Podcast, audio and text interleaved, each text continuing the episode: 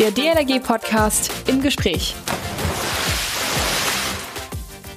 Die katholische Kirche steht wegen sexuellen Missbrauchs von Kindern durch Priester seit Jahren in der Kritik. Der Sport ist dann noch außen vor, obwohl es dort in Deutschland laut einer Studie der Uniklinik Ulm deutlich mehr Betroffene gibt. Es ist die Rede von 200.000 betroffenen Kindern und Jugendlichen. Damit fast doppelt so viele wie jeweils in den beiden Kirchen. Mehr als ein Drittel aller Leistungssportler berichten von sexuellen Übergriffen. Warum ist sexueller Missbrauch im Sport kein öffentliches Thema in Deutschland? Antworten auf diese Fragen bekomme ich heute im DLRG Podcast im Gespräch mit der DLRG Vizepräsidentin Ute Vogt.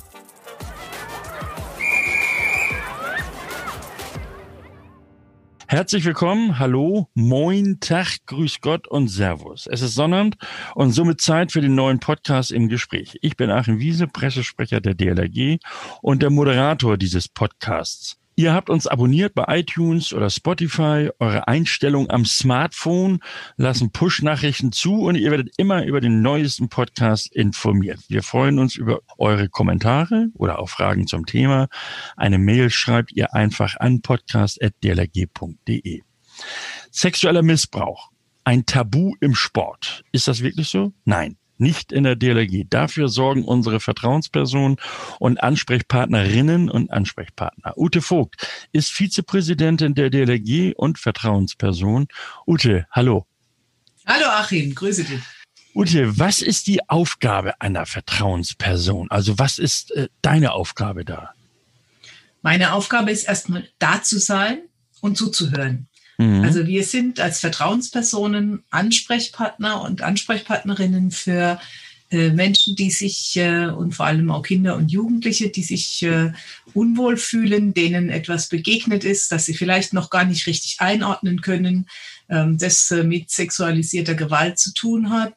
Manchmal ist es auch nur so ein ungutes Gefühl im Bauch und wir ermutigen äh, äh, die äh, Jugendlichen und die Kinder und auch Erwachsene natürlich, mhm. sich bei uns zu melden, wenn ihnen sowas ganz komisch vorkommt. Und mhm. wir mhm. sind erstmal da, um zu reden und dann zu schauen, ob es bei einem Gespräch bleiben kann oder ob man tatsächlich weitere Konsequenzen ziehen muss, tiefer gehen muss. Mhm. Das kommt immer darauf an, was einem geschildert wird.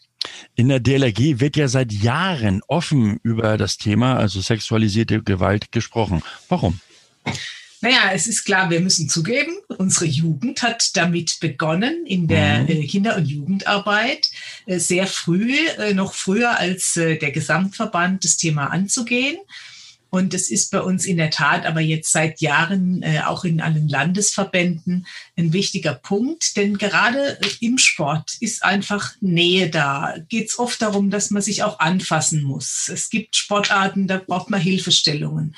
Beim Schwimmen kommt dazu, dass man oft äh, ja nun wenig äh, bekleidet ist. Man hat halt mhm, eine mhm. Badehose und einen Badeanzug und mehr ja, nicht. Ja. Und da muss man besonders darauf achten, dass die Art, wie man miteinander umgeht, zum Beispiel auch, wenn man äh, sich anfasst, um äh, beim Schwimmen, beim Schwimmen lernen vor allen Dingen auch äh, bestimmte Dinge zu zeigen, dass das mit der gewissen Achtsamkeit und auch mit Respekt vor sich geht. Und mhm. gerade weil es eben auch ein heikler Bereich sein kann, ist es wichtig, dass alle bei uns da sehr sensibel damit umgehen. Du hast das eben angesprochen, die DLRG Jugend äh, ist dem Stammverband da ein bisschen voraus. Ähm, die DLRG Jugend hat ja auch Leitfäden für das richtige Handeln bei Verdacht auf sexualisierte Gewalt erarbeitet und Ansprechpartner mittlerweile in allen Landesverbänden ausgebildet. Der Stammverband, die DLRG, hat sich das zum Vorbild genommen. Warum braucht ihr die DLRG den Anschubser der Jugend? Naja, ich glaube einfach, dass junge Leute sich ein bisschen leichter tun, mit dem Thema offener umzugehen. Und äh, das äh, hat in der Tat beim Stammverband auch ein bisschen gebraucht. Es gab durchaus ja auch Stimmen, die gesagt haben, wenn wir das Thema jetzt so angehen, dann könnte ja der Verdacht aufkommen, dass wir da ein Riesenproblem haben. Mhm. Und wir haben eine Weile gebraucht, um zu sagen, nein, genau das Gegenteil ist der Fall. Nur wer mit dem Thema sehr offen umgeht, der, wer seine Ausbilder zum Beispiel äh, sensibilisiert, der hat eben weit weniger Probleme als Verbände, die einfach sagen, ach, wir wollen gar nicht, dass es sowas bei uns gibt und schauen mhm. dann lieber weg. Also mhm. inzwischen ist es, glaube ich, gelernt und es hat auch jeder DLRG-Landesverband äh, entsprechende Ansprechpersonen. Mhm. Als diese Studie der Uniklinik Ulm äh, publiziert wurde, da hatte ich als Pressesprecher ein Statement gegeben, Täter sollen und können sich in der DLRG nicht sicher fühlen. Wie versuchen wir das umzusetzen? Naja, wir versuchen äh, zum einen äh, auch äh, unsere Teilnehmerinnen und Teilnehmer, die Mitglieder, ähm, einfach zu ermutigen, wenn ihnen äh, was querkommt, wenn sie das Gefühl haben, sie werden irgendwie belästigt äh, oder komisch behandelt, dass sie dann sofort auch eine Möglichkeit haben, Ansprechpartner zu finden, mhm. dass das nicht immer in der Ortsgruppe sein muss, wo ich mir vielleicht äh, die komischen Erlebnisse hatte, sondern dass es eben auch neutralere Personen sind, zum Beispiel auf Landesebene. Bei manchen ist es auch schon so, dass sie im Bezirk äh, Ansprechpersonen haben. Mhm. Und das andere und mindestens genauso wichtige ist, dass wir alle, die bei uns äh, eine Führungsfunktion haben, die zum Beispiel in der Ausbildung tätig sind, dass wir die äh, speziell auch schulen. Es ist also heute ein Teil unserer Ausbildung, genau in diesem Feld achtsam zu sein. Also mhm. Also vielleicht kann ich es praktisch machen, wenn man zum Beispiel ähm, ein Kind anfassen muss weil man also bei der Haltung, Schwimmausbildung bei, bei, der Schwimmausbildung, weil, um, um ähm, die, die Haltung zu korrigieren, dann ist es so, dass man einfach dann vereinbart, dass man vorher sagt, darf ich dich anfassen oder Achtung, ich müsste dich jetzt mal an mhm. der Hüfte halten. Und dann ist klar, dass man einfach nicht betatscht wird bei uns, sondern ja. dass das mit Respekt vor sich geht und äh, in der Regel eben auch mit Ansage erfolgt, mhm. damit da gar keine Missverständnisse vorkommen. Ute, wir haben beide neben all den anderen, insbesondere natürlich Sportvereinen, mitgewirkt beim Positionspapier des DOSB, also des Deutschen Olympischen Sportbundes und der Deutschen Sportjugend zum Thema sexualisierte Gewalt. Herausgekommen ist so eine Art, ich nenne das mal, Drei-Stufen-Position. Prävention, Intervention und Aufarbeitung. Zu den einzelnen Stufen kommen wir noch. Der DOSB hat sich bei den Betroffenen ganz offiziell durch den Vorsitzenden, durch den Präsidenten Alfons Hörmann entschuldigt. Wir beide hatten vorher darüber gesprochen, Entschuldigung oder Betroffenheit ausdrücken. Wie kannst du als Vizepräsidentin der DLRG mit der Entschuldigung des DUSB leben und, und, und auch umgehen?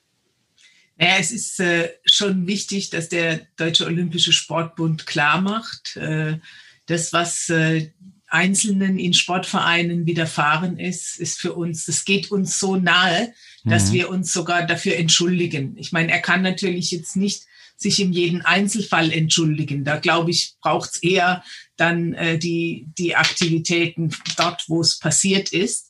Aber ich denke, er hat sich auch entschuldigt, dass man vielleicht über viele Jahre nicht so wachsam war, was das Thema angeht. Äh, und äh, es war eher so ein Nischenthema in vielen mhm. Sportbereichen. Und äh, man hat dann immer gesagt, naja, da soll halt jeder einzelne Sportverband sich irgendwie drum kümmern. Und äh, es ist jetzt schon insofern wohltuend, dass der Deutsche Olympische Sportbund das als, als ein Thema des gesamten Sports anschaut, was eben ein Querschnittsthema ist mhm. für alle Sportarten und nicht nur das Problem dort, wo jetzt gerade mal ein Fall vorkommt. Also mhm. insofern fand ich es unterm Strich auch gut, dass er äh, in der letzten Mitgliederversammlung sogar in seiner Hauptrede äh, nochmal diese Entschuldigung äh, gegenüber allen Betroffenen wiederholt hat. Könntest du dir so etwas auch für die DLRG vorstellen? Also wir machen das in der Praxis. Wir sind äh, ja ähm, Mitglied äh, in, äh, beim äh, runden Tisch gegen sexualisierte Gewalt und Missbrauch. Das ist ein runder Tisch der Bundesregierung. Und äh, dort werden Fälle aufgearbeitet, die nicht mehr vor Gericht können, oft weil sie auch verjährt sind. Das sind häufig Fälle, die sind 20, 25 Jahre mhm. alt und wir haben uns als DLRG vertraglich verpflichtet, wenn ein Fall aus unserem Bereich aufkommt, dass wir uns darum kümmern. Und wir hatten jetzt ähm, schon verschiedene Fälle ähm, die sehr, sehr alt waren, bearbeitet und haben in einem Fall, wo es klar äh, nachvollziehbar war, dass es im Einflussbereich der DLRG gewesen ist, auch äh, eine entsprechende Entschädigung gezahlt und natürlich uns ganz direkt und persönlich auch bei der Betroffenen entschuldigt. Mhm. Ähm, und äh, das gehört dann auch dazu. Das ist oft eine schwere Aufarbeitung, weil es eben sehr, sehr lange her ist und die Beteiligten äh, Täter häufig gar nicht mehr bekannt sind und auch mhm. nicht mehr bei uns äh, in unseren Reihen. Aber wir übernehmen da äh, auch für ältere Fälle die Verantwortung. Du sprichst es gerade an, die Aufarbeitung, also eine Stufe dieses Positionspapiers. Inwieweit muss die DLRG denn insgesamt aufarbeiten? Naja, es ist jetzt nicht so, dass wir ja, dass wir da regelmäßig ganz viele Fälle hätten, aber ja. es sind, es sind auch unterschiedliche Dinge. Es ist manchmal so, dass es Jugendliche sind, wo ein Jugendlicher in die Dusche reinfilmt. Auch mhm. das geht nicht. Da muss man sehr klar äh, äh, auch äh, klare Ansage machen. Und äh, manchmal muss man dann auch mal ein, ein, äh, eine Sperre verhängen, dass jemand mal einige Zeit nicht kommen darf oder dass er sich offiziell bei den, bei den ja. Gefilmten zum Beispiel entschuldigen muss. Das kommt immer darauf an, was auch diejenigen, die Opfer geworden sind von Belästigungen oder von sexualisierter Gewalt, äh, was die, mit was die auch am besten ja. leben können. Also bei mhm. uns stehen schon die Betroffenen äh, im, im Mittelpunkt. Und wir orientieren uns da sehr stark auch an deren Bedürfnissen. Aber es gibt natürlich auch für eine Organisation wie uns dann Grenzen, wenn es äh, schwerere Fälle gibt. Das haben wir Gott sei Dank sehr selten. Ja. Äh, ich hatte jetzt in meiner Zeit äh, äh zweimal äh, das Erlebnis, aber das waren dann auch Fälle, die sind äh, dann entsprechend vor Gericht gegangen. Also wir sind nicht die Ermittler, ja. wer hat wann was getan, sondern wir sind eher die Ansprechpersonen, die klären, die auch Sanktionen mal aussprechen gegenüber den, denen, die übergriffig geworden sind. Aber ähm, im Notfall muss man dann auch vermitteln, zum Beispiel eine mhm. psychologische Hilfe, an, also richtige, ganz echt professionelle Ansprechpersonen. Ja, ja. Die Kleinen stark machen, äh, haben wir uns ja auf die Fahne geschrieben. So eine Art Motto äh, oder das Motto, das auch dich, das uns immer wieder motiviert. Äh, wie ist denn, so, so, gibt es überhaupt so einen richtigen Weg äh, für die Prävention?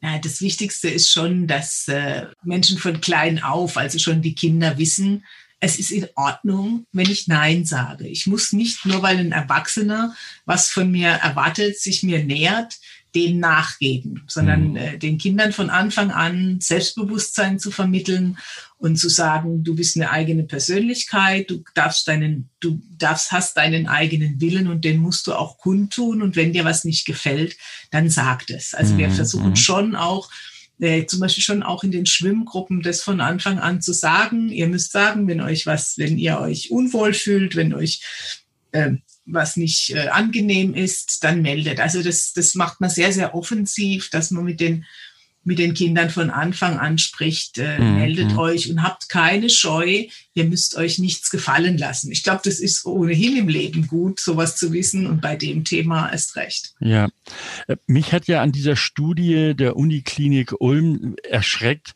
dass gerade die Sportarten Schwimmen und Turnen sehr stark betroffen sind. Äh, was ist deine Erklärung dafür? Naja, es gibt leider Gottes auch ähm, äh, Täter, die sich bewusst äh, Sportarten aussuchen, die eben auch Nähe möglich machen. Mhm. Äh, beim Schwimmen habe ich ja schon gesagt, ja. geht es oft auch einfach um die, äh, um die wenige Bekleidung, die für viele schon anziehend sein kann. Äh, aber es ist ähm, zum Beispiel auch beim Turnen so, da ist natürlich viel mit Körperkontakt, viel Hilfestellung zu geben. Das sind schon Sportarten, äh, wo man besonders äh, äh, umsichtig sein muss. Ähm, denn es kann schon auch passieren, dass es äh, Leute gibt, die bewusst äh, in solche Sportarten gehen, äh, um praktisch dort äh, sich Jugendlichen vor allem auch nähern zu können, ohne mhm. dass das erstmal äh, groß auffällt. Mhm. Das heißt auffallen, äh, was sind denn das für Menschen, diese Täter, die sich das Vertrauen der kleinen, jungen und unschuldigen Menschen äh, niederträchtig erschleichen? Das, das Schlimme ist, es kann jeder sein. Also es, wir, sind, wir sind da schon äh, die seltsamsten Dinge begegnet, äh, Leute, die ich auch persönlich kannte, wo ich dachte, das kann, kann doch nicht sein. Ja. Ähm, äh, wo dann aber ähm, ganz klar war, ja, das war trotzdem so. Und also man, man schaut in, in den Menschen nicht rein.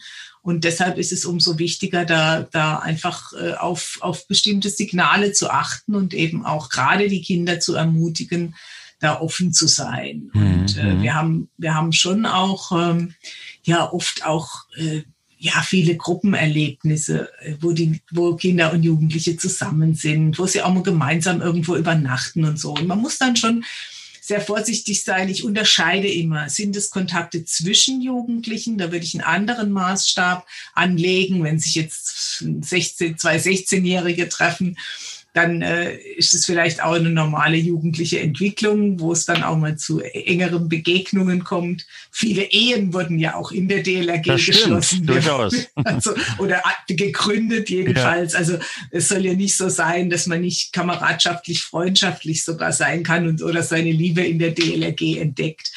äh, aber es ist äh, entscheidend, ist äh, sinnvoll oder wichtig sind vor allem und problematisch sind vor allem die Verhältnisse, wo es ein gewisses Abhängigkeitsverhältnis gibt. Also wo jemand ein Trainer ist, ein Ausbilder, ein Stationsleiter, Wachleiter. Das sind die Menschen, die wir besonders äh, schulen und äh, auf, bei denen wir einfach besonders auch darauf achten, dass sie sich äh, von vornherein nicht in eine Situation begeben, die für sie vielleicht später auch äh, problematisch oder verfänglich sein kann. Mhm. Das ist, glaube ich, der, der, der entscheidende Punkt. Ähm, aber wichtig ist einfach, dass die die, die bei uns sind, ähm, dass die ein Vertrauen in uns haben, ja. dass sie einfach aussagen können, wenn sie was bedrückt. DLRG Information. Online-Shopping ist längst Alltag.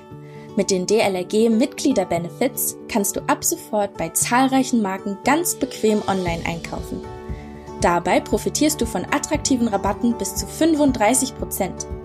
Und das Beste? Deine persönlichen Daten bleiben bei uns. Du brauchst lediglich einen DLRG-Account und schon kannst du kräftig sparen. Ute, ich bekomme oftmals äh, von derartigen Vorfällen ja erst damit, wenn ich äh, informiert werde. Also falls mich Medien anrufen, beziehungsweise ich erfahre es tatsächlich erst dann, äh, wenn die Anfragen der Medien sind, wenn es auch schon erschienen ist in den Medien. Äh, du erfährst anders von derartigen Vorfällen. Wie? Naja, meistens äh, ist es so, dass doch äh, in der Ortsgruppe sich jemand meldet. Ähm, also ich hatte einen Fall, da hatten wir zum Beispiel ähm, eine Bundesfreiwillige, die sich bei mir gemeldet hat und mir berichtet hat, der Ausbilder geht regelmäßig in die Umkleidekabinen der Mädchen ja. und ähm, und äh, dann ist es natürlich an uns, da zu reagieren. Also da waren es dann gar nicht die Kinder, die haben sich das ja nicht, ja. die haben da, weiß gar nicht, wie die reagiert haben, aber, aber jedenfalls äh, hat eine aufmerksame äh, Bundesfreiwillige dann zum Beispiel gesagt, äh, das geht doch nicht, äh, kann man da nicht schauen. Und dann schauen wir vor Ort. Wir haben ja in überall äh, Ansprechpersonen und äh, wir versuchen das möglichst nah äh, am Geschehen zu, äh, zu bearbeiten, weil man ja da auch Gespräche führen ja, muss. Ja. Und wenn es dann jemand braucht, der so ein bisschen neutraler drauf schaut, also es gibt zum Beispiel in einem Bezirk äh, Streit, dann nehmen die jemand von der Landesebene. Aber wenn es zum Beispiel mal was ist, was im Landesvorstand oder im Landesverbandsbereich, will ich sagen, vorkommt, dann kann es auch sein, dass ich dann auch ähm, dann vor Ort bin und mhm. dann auch mhm. entsprechend die, die Gespräche führe. Ähm, wie gesagt, äh, meistens, äh, aber vor allem erstmal mit den Betroffenen. Und wenn die Betroffenen möchten, dann kann ich auch mal ein Gespräch moderieren. Also wenn es jetzt weniger gravierende Dinge sind, sondern vielleicht jemand immer anzügliche Bemerkungen macht oder mal so, so im Vorbeigehen immer blöd guckt oder äh, einmal auch so, so sanft berührt und so, so diese, diese halblebigen Sachen, sage ich mal.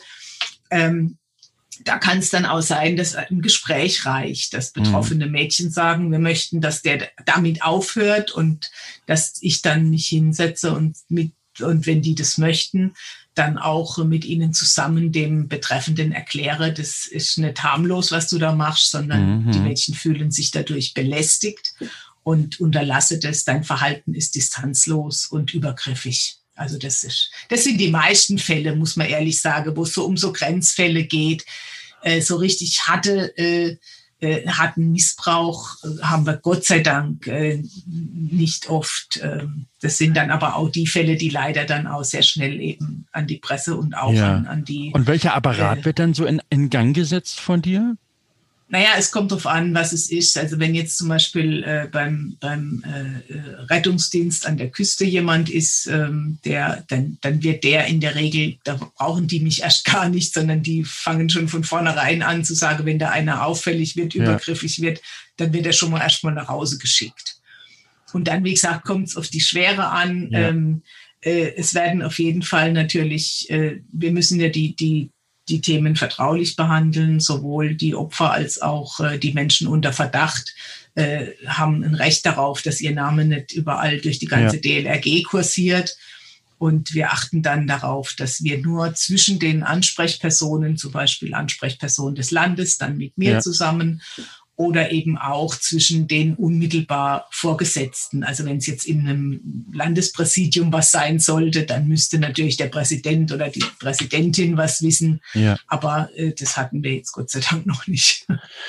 Betroffen sind nach dieser Studie der Uniklinik Ulm insbesondere auch die Leistungssportler. Ein Drittel der Leistungssportler berichtet von sexuellen Übergriffen. Wir haben ja auch Leistungssportler in der DLRG, naturgemäß nicht so viele wie der Deutsche Schwimmverband beispielsweise. Aber warum ist das gerade im Leistungssport so bedrohlich? Ich denke, dass beim Leistungssport nochmal ein anderer Druck herrscht. Äh, da äh, hat der Trainer oder die Trainerin ähm, ja nochmal eine ganz andere Position. Viele Leistungssportler trainieren ja praktisch täglich mhm. ähm, und äh, haben auch eine ganz besondere Beziehung zu dem, zum Trainer. Also es ist dann schon so, dass diejenigen, die trainieren, die, die einem trainieren, die sieht man vielleicht öfter als die eigenen Eltern, ja. weil da einfach ein enges Verhältnis da ist. Und es ist natürlich auch dieses, wenn jetzt zum Beispiel jemand in den Kader will oder in einem Kader bleiben will, dann hat natürlich so ein Trainer enormes Druckpotenzial und auch eine enorme Möglichkeit, jemanden vorzuschlagen oder eben mal zu sagen, nee, du fährst eben nicht zu den Olympischen Spielen. Ähm, das ist, also die, die Sanktionsmöglichkeiten mhm. sind da natürlich sehr hoch und ich glaube, Leistungssportler und Sportlerinnen sind natürlich auch echt gewohnt, ganz schön was einzustecken. Also mhm. wer, wer Leistungssport betreibt, der hat ja eine wahnsinnige Disziplin und eine unglaubliche Härte auch gegen sich selbst. Und das hindert vielleicht äh, mhm. äh, manchmal daran, dass man da rechtzeitig merkt, oh, jetzt äh, geht's mir äh, in einer Form zu nahe und äh, wird übergriffig in einer Form, die ich nicht dulden will und ja. muss. Ja, du hattest das auch schon angesprochen, wie wir Ausbilderinnen und Ausbilder in ihrer Ausbildung sensibilisieren. Also beispielsweise in der, in der Kleinkinder- oder überhaupt in der Kinderschwimmausbildung. Ähm, ist das denn auch so eine Art gegenseitige Kontrolle?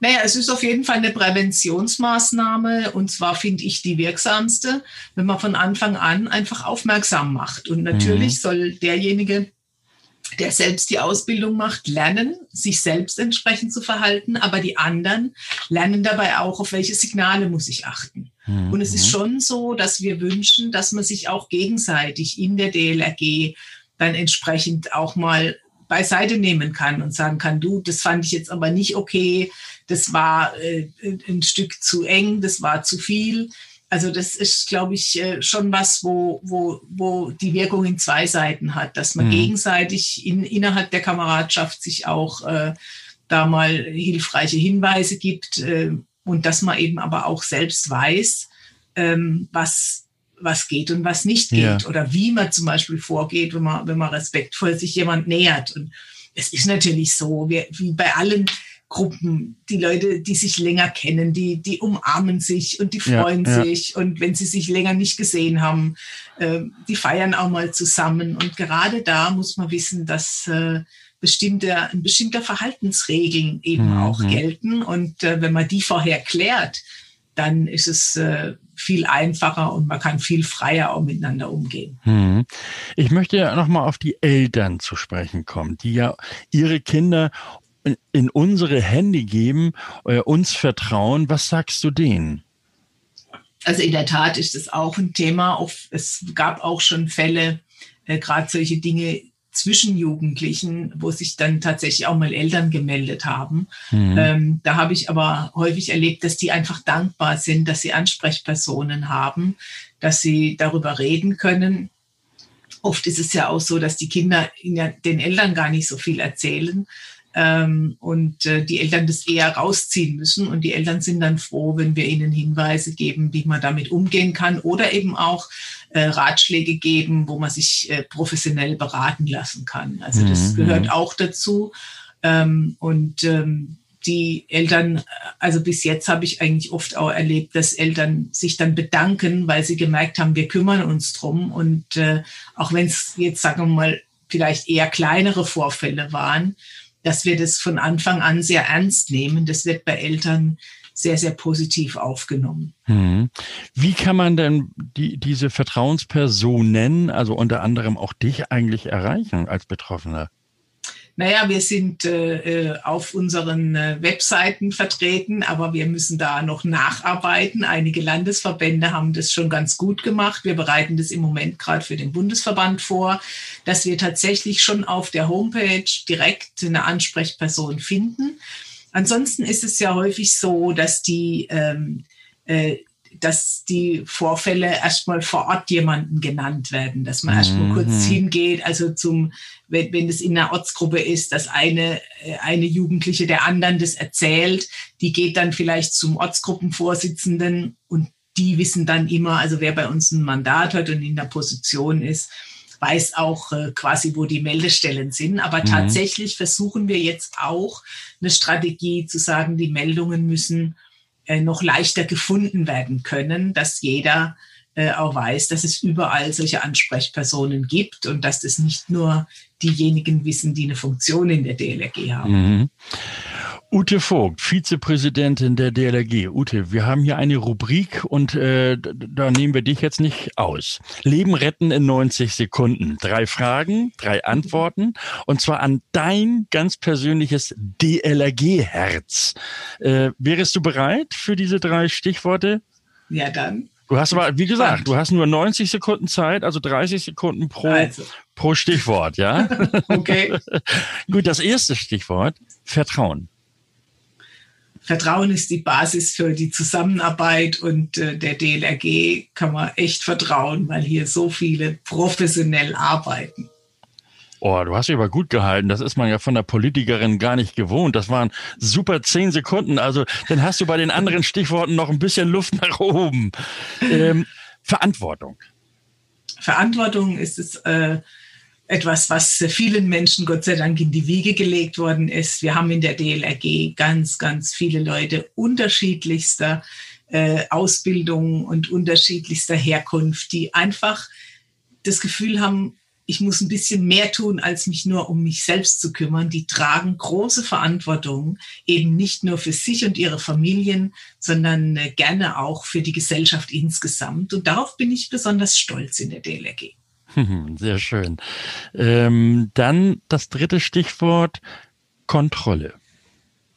Kontrolle ist was, was äh, nicht so schön ist. Äh, und sie sollte äh, auch anfangen mit Selbstkontrolle, dass man einfach auch äh, selbst sich äh, entsprechend äh, im Griff hat aber es muss einfach auch Instanzen geben, wo man weiß, die haben ein Auge drauf, dass äh, wenn einmal die Verantwortung nicht so optimal wahrgenommen wird, wie es sollte, dass eben dann noch jemand da ist, der dann auch mal äh, von außerhalb einen Blick drauf wirft und äh, dann wieder alles auf die richtige Schiene bringen kann. Deshalb braucht es manchmal auch ein bisschen Kontrolle. Ute Vogt, schönen Dank, Vizepräsidentin der DLRG und Vertrauensperson, wenn es um Prävention sexualisierter Gewalt geht. Ute, noch ein Gruß, noch ein Wort von dir, insbesondere an die vielen Kinder und Jugendlichen, die wir betreuen, die wir ausbilden und ja, für die wir ja auch letztlich die Verantwortung tragen. Ich würde sagen, wenn euch irgendwas komisch vorkommt und wenn ihr ein blödes Gefühl im Bauch habt, nicht runterschlucken. Es ist nichts so komisch wie irgendwie mit einem blöden Gefühl rumzulaufen. Also traut euch, meldet euch und äh, wir haben ganz viele Leute, die bereit sind, mit euch zu reden darüber, was euch nicht gefällt, was euch Unwohlsein verursacht. Und deshalb, äh, wir sind extra dafür da, mit euch zu reden und äh, zu uns könnt ihr immer kommen. Herzlichen Dank, Ute Vogt, für das offene Gespräch. Ich hoffe, wir konnten damit vielen jungen Menschen helfen und auch ermutigen.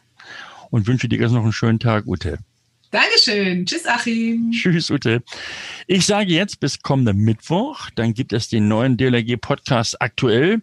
Abonniert uns über iTunes und oder Spotify oder hört uns auch auf dlrg.de slash podcast. Dort gibt es alle Folgen auch im Archiv. Kommentare bitte nicht vergessen. Geht auch per Mail an podcast.dlrg.de. Kriminelle brechen in DLRG-Station ein. Alles verwüstet, Vandalismus und Diebstahl. Oder auch Jugendretter brauchen dringend neuen Wachturm zur Ausbildung. Der alte darf nicht mehr betreten werden. Solche Meldungen trudeln beim Bundesverband der DLRG immer wieder ein. Und wir können tatsächlich helfen. Wie, fragt ihr euch? Das klären wir am kommenden Sonnabend im DLRG Podcast im Gespräch. Mein Name ist Achim Wiese. Schönen Dank fürs Zuhören. Bis Mittwoch. Man hört sich. Der DLRG Podcast. Jeden Mittwoch und Samstag.